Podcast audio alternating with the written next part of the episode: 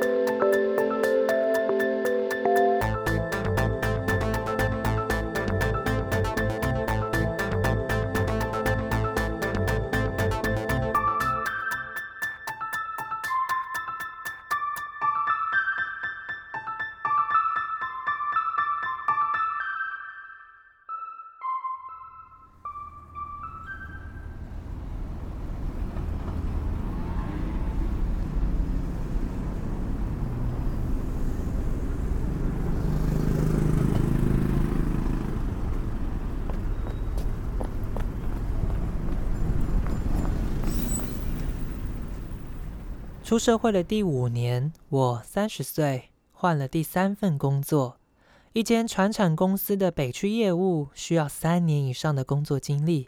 薪水虽然只有底薪三万五，但业绩抽成十趴，师徒制上下线收利，未来还有晋升发展的空间。对我来说，还是个值得转换的工作。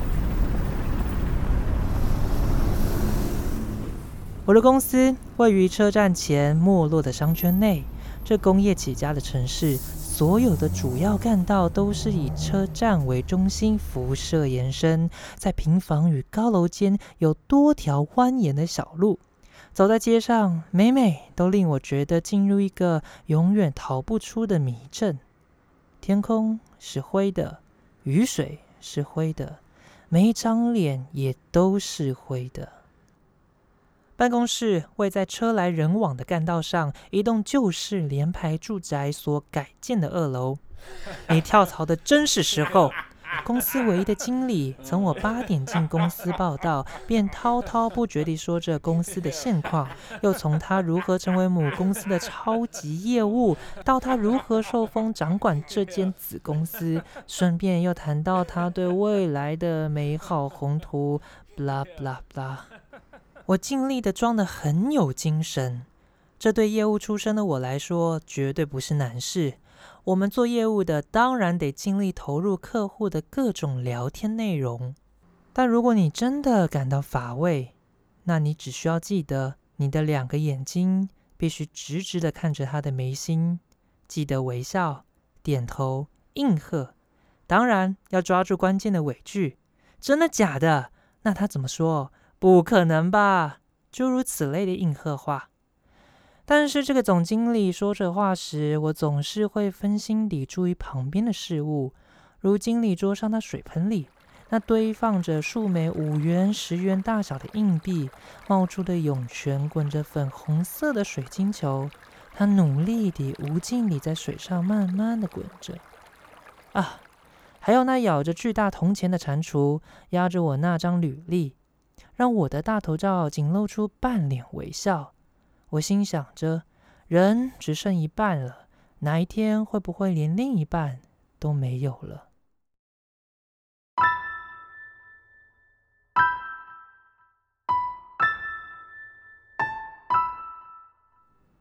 在这阵荡气回肠的演说后，他说着：“ 新人啊，好好干，未来有你好的。” 他以这句每个普通老板都会说的普通台词作结。果不其然地，他也普通地安排我先去扫厕所。普通的新进员工所当然要该执行的就是普通的清扫环境的工作。好听的说法，不过就是磨练心智。事实上，谁都知道是要借由高低等的工作来定义你在团体的地位与辈分。与我交接的学姐领着我走出门外，推开正对办公室入口左侧的一片木门，里头是一个天井隔间所改出的狭小走廊。木质隔板传来回荡在颈间的电视罐头笑声，以及收音机沙沙的杂讯。他按下开关，啪嚓一亮，便径自往前走去。短短的路程中，他数次与我再三强调，这间厕所很难扫。他的语气感觉得到，他放下这件差事有多么雀跃。他的脸上根本没有星期一上班的忧郁。说到底，虽然我不是来应征清洁工的，但从厕所的清洁就可以看出一个人的能力。何况什么样的厕所我没有见过？记得十八岁的第一次打工，那是一间通往港口公路上的便利商店。来往的人形形色色，而有着形形色色如厕的方式，以及各种形形色色的屎尿混杂。因此，前面这位与我交接的女人拿着扫帚，就让着这里厕所有多难扫的时候，我心里满是骄傲与怀疑。在听她抱怨的过程中，我不时斜眼看了看厕所，心里直直摇头。我猜想，她一定是第一次承接扫厕所的工作。我想，他肯定是关系走得十分大方，才会连这种事都做不好。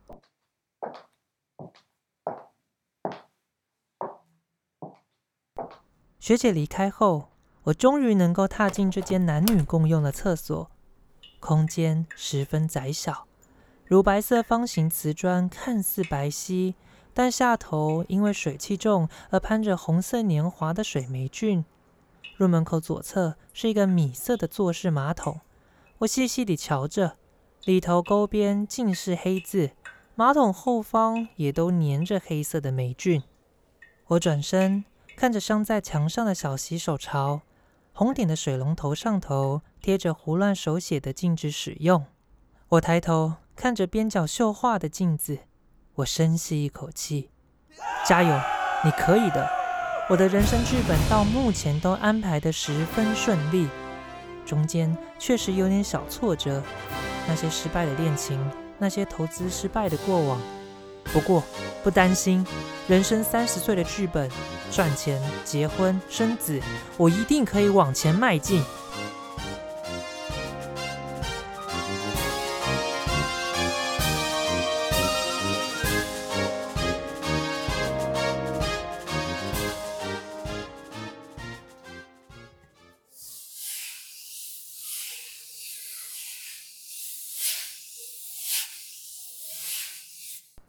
马桶旁边摆着海产店的酒杯，里头插满了烟屁股，像是香烟的乱葬岗。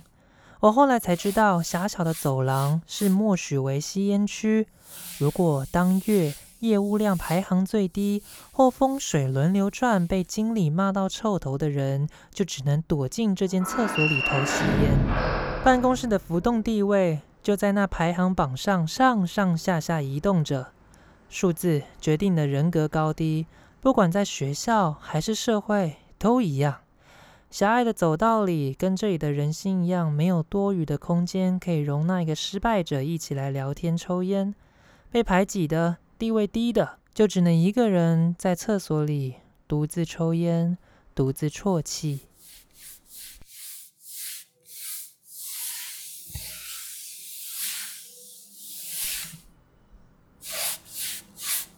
我想，一般人只会整理垃圾桶内塞满的卫生纸团以及精血的卫生棉。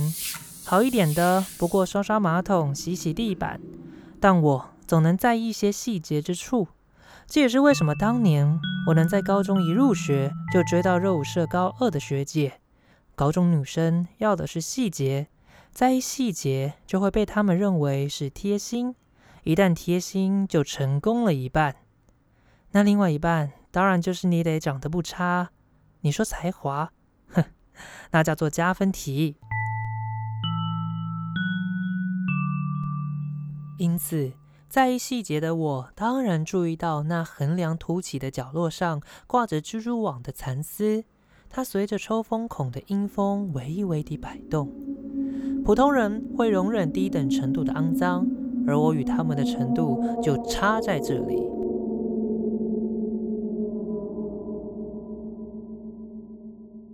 经过我仔细勘察，厕所里仅有这个角落挂着蜘蛛丝，或许这仍是某只蜘蛛的窝。那它现在去哪了？怎么不在网子上等着猎物？如果真的有傻虫被网给缠住，它哪能够及时扑向那团鲜肉？啊，也或许它早已移居到更多野味的享食天堂，弃守这个荒芜之地。妄自才会看起来如此垂败，垂垂的鱼丝看起来了无生气。我希望是后者，毕竟做买卖的人最怕就是与人交恶。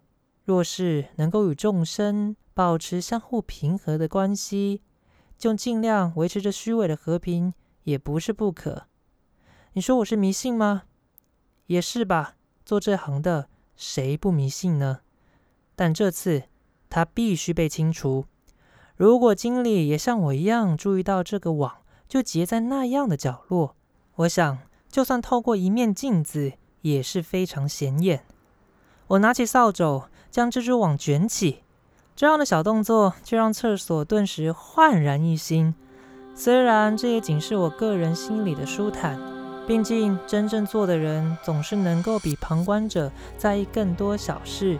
我想啊，其他人大概也只会发现垃圾桶被换上新的垃圾袋，地板被水泼过的湿路痕迹，根本看不出前后的差异。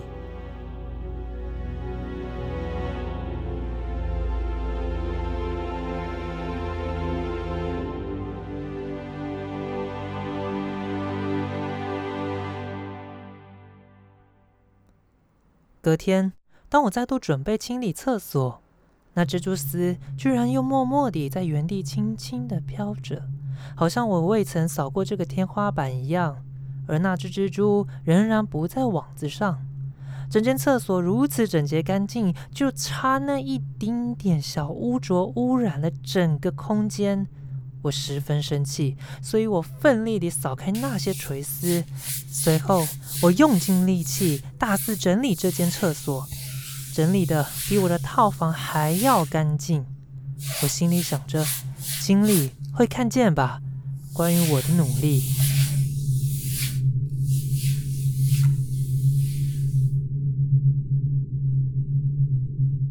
我每日都盯着那个角落，蜘蛛网不再出现了。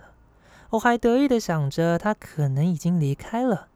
但一个月后，那该死的蜘蛛只是换了个地方结网，它换去对侧的天花板角落。我本以为只是我多疑，但我现在我已经确认了，它是真真实实的存在着，还透过结网来向我抗议，抗议我在未经过他的允许擅自拆除他的所有物，而且还是两次。可恶！这家伙不但狡猾，而且善于算计，想借由厕所的脏乱，好让经理以为我是个没业绩、厕所也扫不好的废物。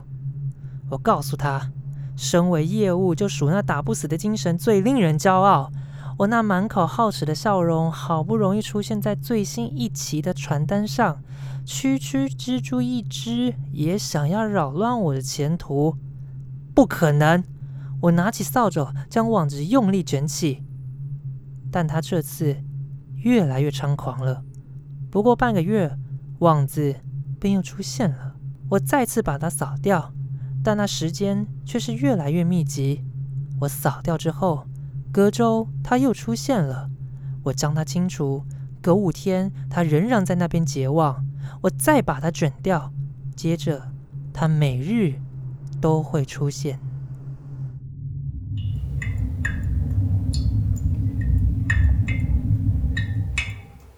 那一再冒出的蜘蛛网始终无法清除，从天花板的角落换到了另外一侧灯管旁、门口上方凸起的横梁。我心想，但至少都是天花板的区域，人们难以瞧见的地方。只要经理没有看见，就不会对我有所责难；其他人没有察觉，我也就不会落入别人的把柄。哼，我心想着这些都是我可以轻松应对的事。我想着他可以慢慢的吐丝筑巢，反正我就固定拆除他的房子，而这也竟然默默达成一种互不相让的默契。我尽力的维持这和平的现状。然而过了半年之后，是他，他主动自己越界的。他又猖狂地跑到马桶左右两侧、卫生纸下方，到今天甚至出现在镜子旁边的直梁上，还故意让一缕悬丝随风飘荡着。他根本存心挑衅。可恨的是，那只蜘蛛却始终不见踪影，不禁令我开始怀疑，这些日子所对抗的东西，到底是不是真正的存在着？又或者……其实就像我眼前的飞蚊症一样，所有的网丝其实都是一种幻影，而或许我的幻影其实是来自失眠。我记得失眠的开始是经理终于把我叫到他的办公室桌前的那天，我以为他要对蜘蛛网的事情对我多做责难。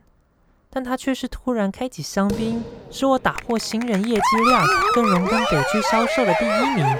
庆功晚宴之后，我以为我会喝到全然尽兴的睡去，但当晚我却迟迟无法入睡。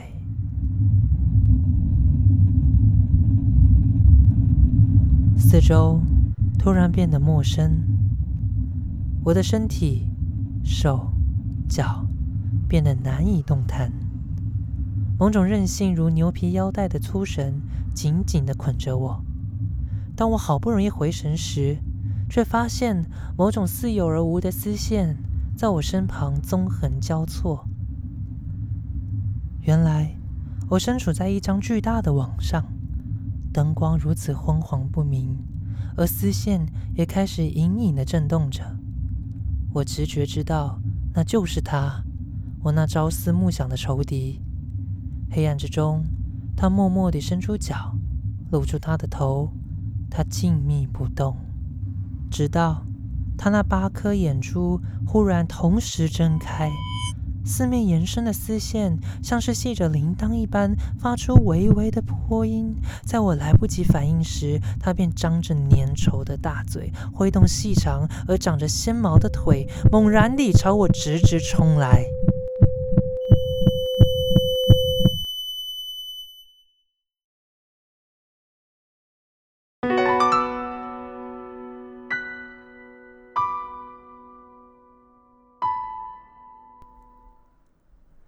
我睁开眼，喘着气，发现我正在坐着。精确来说，我在公司的厕所的马桶上坐着，指缝间夹着已烧尽的余烟。蜘蛛丝在我前方的镜子摇摇晃晃。我用手抓掉那些丝线，洗了手，却感觉怎么也洗不掉那些粘稠感。我反复搓洗之后，才开了门，刚好。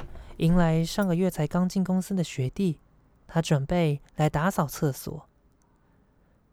这些新人扫的厕所总是不干净。如果上头没说话，我也就没什么意见。偏偏经理看着我带的团队业绩始终没有爬升的趋势，便借故念着我带领的人连厕所也扫不干净，还能有什么出息？心里。哪知道，我只扫去网子，却不想要除掉蜘蛛，一直都是靠着那没来由的福星。但后来我仔细想想，也对，福星能做什么？既不能用福星买房买车，也不能用福星换一个老婆，也许能换得一些人在丧礼为我哭泣吧。但。这只蜘蛛不过是厕所里的八角生物，就算它记得这份不杀之恩，也只是记得。蜘蛛的寿命一定是比我的还要短暂，我根本等不到它的眼泪。原本我真的下定决心要用水淹杀虫剂来让它死个痛快，但最后这些些许的旧念告诉我。我这新来的访客不断侵扰着他的生活范围，才是真正的罪恶之人。于是我决定与他共存，不再铲除他的网，让他可以自由的狩猎，也不必费心与我争斗。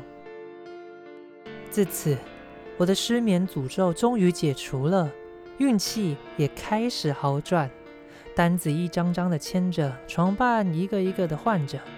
我不再失眠，可以随时的倒头睡去，但我却不能决定要不要做梦。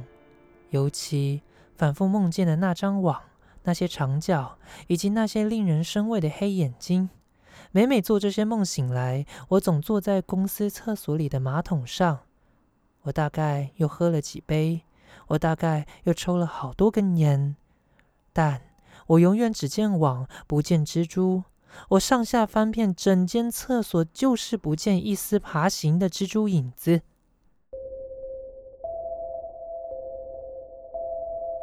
我的业绩越来越多，我的睡眠也跟着越来越长，从八小时、十小时到周末连续睡个一天一夜都不是问题。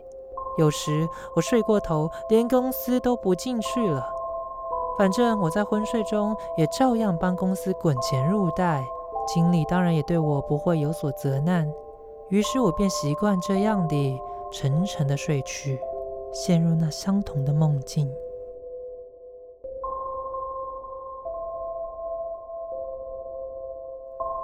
然而每梦一次，蜘蛛的身影就越来越清晰，清晰到。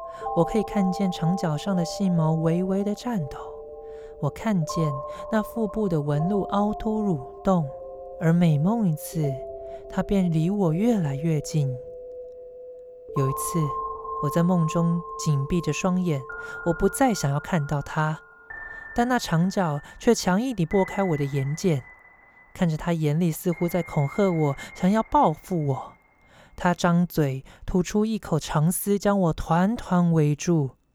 起初，我还会一身冷汗地惊醒，而每当我再次闭眼入梦，那些长丝便会钻进我的嘴、我的鼻、我的耳，那些丝线在全身蔓延，直到遮蔽了我所有的感官。我便仿佛麻痹了一般，开始对一切事物失去了感觉，而失去感觉。其实是最致命的伤害。某夜醒来，我发觉我的头皮隐隐作痛，一阵奇怪的撕裂感正从太阳穴、眉毛以及前额冒出，好像有什么东西急于从里面挣脱。我下意识地用手摸了摸，摸见一些凹凸不平的感觉。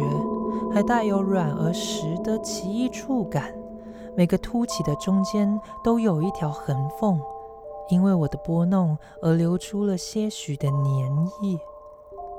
我感到害怕，我跑上厕所，定神看着镜中的自己。我摸着自己的脸，竟然失去了五官。突然，一阵剧烈的疼痛让我耳鸣，我能感觉那些凸起正以不同节奏的方式，一个一个的崩开。那八个黑球正四处地乱转，有大有小，混沌不清，仿佛每一颗眼球都是一个黑洞，随时都可能把我自己吸到那无穷的深渊。我当场昏了过去。昏了过去，是根据来医院看我的母亲说的。她说。那年迈的老房东敲门来处理那台漏水的热水器时，他走进了房里，看我瘫在厕所前，还以为我死了，吓得他心脏病发倒地。好在一旁跟着的水电师傅及时将我俩送医，才捡回一条命。一只蜘蛛差点酿起两起社会事件，它真是个祸国殃民的卑劣生物。后来。医生诊断出我的脑内长了一颗多囊状的肿瘤，这颗肿瘤的位置十分复杂，在脑中的某叶与某叶之间。医生严肃地说，我却无法聚精会神地听。总之，手术也不一定会好转，但还是得动手术，这是个奇怪的矛盾语句。手术后还会留有一些后遗症，就像那自以为治愈的伤痛，还是会在不知不觉中影响着我们的生活。我看着那些影像切片，那个瘤，我越看越长得就像是那只蜘蛛的眼睛汇聚在一起。我想着，它一定是在我哪一次试图毁灭它时，带着恨意偷偷侵入我的脑袋。也难怪它随时能够进入我的梦中。原来如此，他是用这种方法来控制我的生活、我的事业，想要抢夺我的一切。我不顾众人的阻挡，回到了公司的厕所。我喊着：“你到底想要什么？你是在抗议我之前不断拆你的台吗？还是你要和我两败俱伤？”我在厕所里翻找着，梁柱与镜子都没有看见那只蜘蛛。我翻找，我继续翻找，马桶的四周也没有看见。